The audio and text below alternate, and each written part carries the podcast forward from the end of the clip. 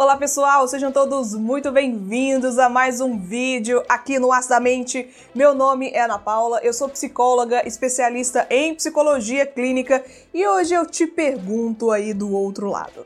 Você já fez terapia ou faz terapia e tem a ligeira impressão de que o seu psicólogo ou a sua psicóloga não vai com a sua cara? Será que isso acontece mesmo dos psicólogos não gostarem livremente ali dos seus pacientes, atendidos, clientes, usuários? Vamos falar um pouco mais sobre isso, que isso pode interferir demais no seu processo terapêutico? Fica comigo nesse vídeo até o final, se inscreve se não está inscrito aqui no canal, porque hoje nós falamos um pouco mais sobre essa questão tanto polêmica.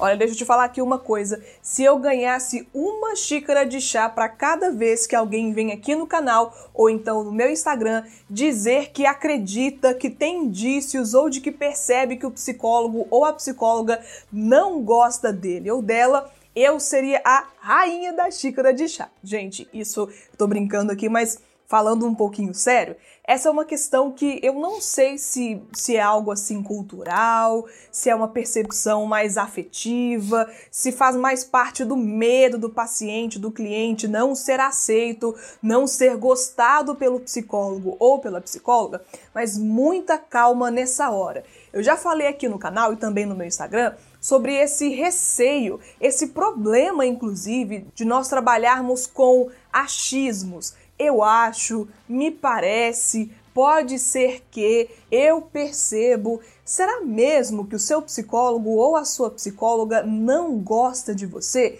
Será que existe algo por trás do seu sentimento, da sua percepção, da sua sensação de não ser gostado? Já falei aqui no canal algumas vezes sobre esse vínculo terapêutico, essa relação terapêutica que se estabelece entre psicólogos e seus pacientes seus clientes. Aqui, mais uma vez, é um desdobramento dessa relação terapêutica. Nem tudo que aparece na terapia, na relação terapêutica, é pessoalmente para com o paciente ou pessoalmente para com o seu psicólogo, a sua psicóloga. O que, que eu quero dizer com isso?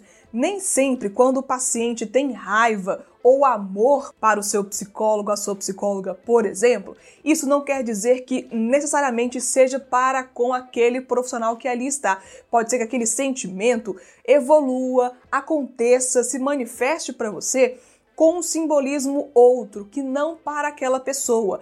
É importante você avaliar o que que surge daquele sentimento, como que aquilo se manifesta na sua relação com o seu psicólogo, a sua psicóloga, identificar se existem semelhanças nesses sentimentos com outras pessoas, com outras relações, o que que traz para você todo esse simbolismo significante dessa relação e desses sentimentos.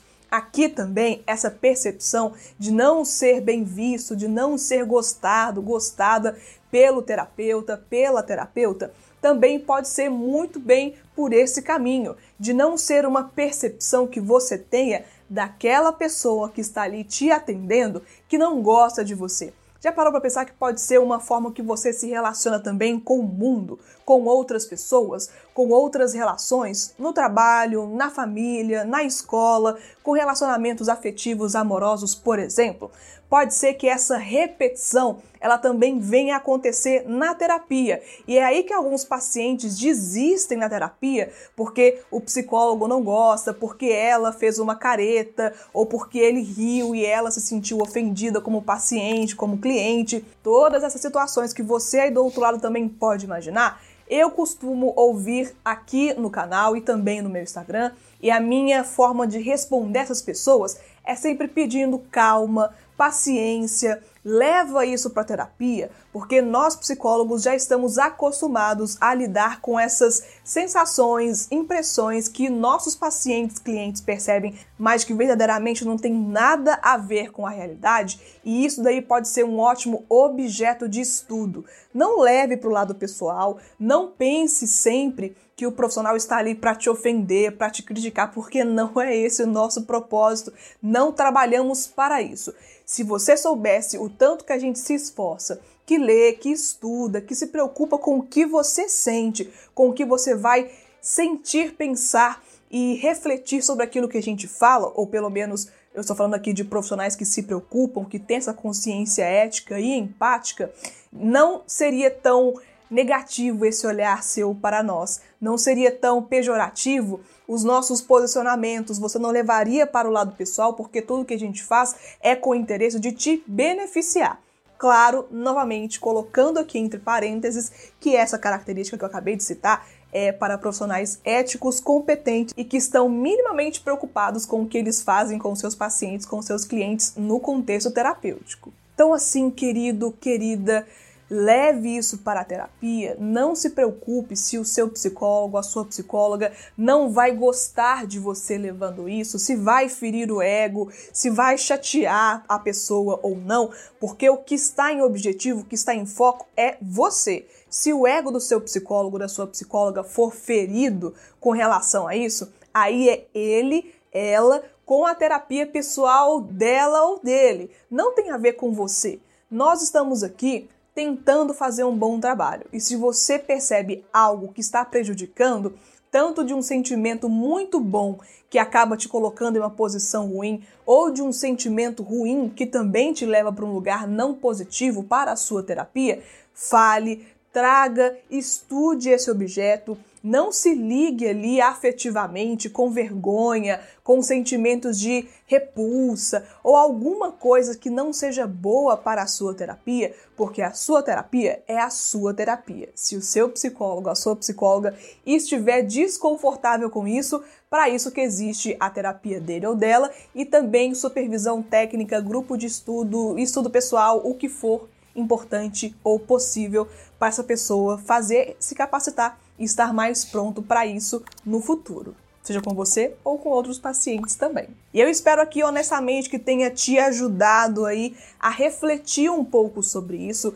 a problematizar esses sentimentos que aparecem e principalmente essas construções que a gente faz, que é muito baseado no achismo. Eu percebo, me parece, eu acredito, eu acho. É muito mais interessante a gente trabalhar com o concreto, com aquilo que acontece, com aquilo que realmente de fato passa pelo vínculo terapêutico, passa pela terapia e passa por você.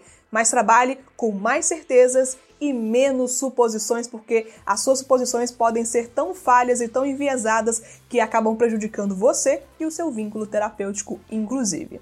Agradeço muito, gente a vocês que apoiam o meu trabalho, que compartilham os conteúdos com outras pessoas, que estão inscritos aqui, que não perdem os conteúdos, que para mim é muito importante não falar sozinha, principalmente quando você coloca aqui embaixo nos comentários novas reflexões, percepções individuais, sugestões de leitura, crítica, seja lá como for, é muito importante contar com você, com a sua participação, com o seu apoio aqui no canal.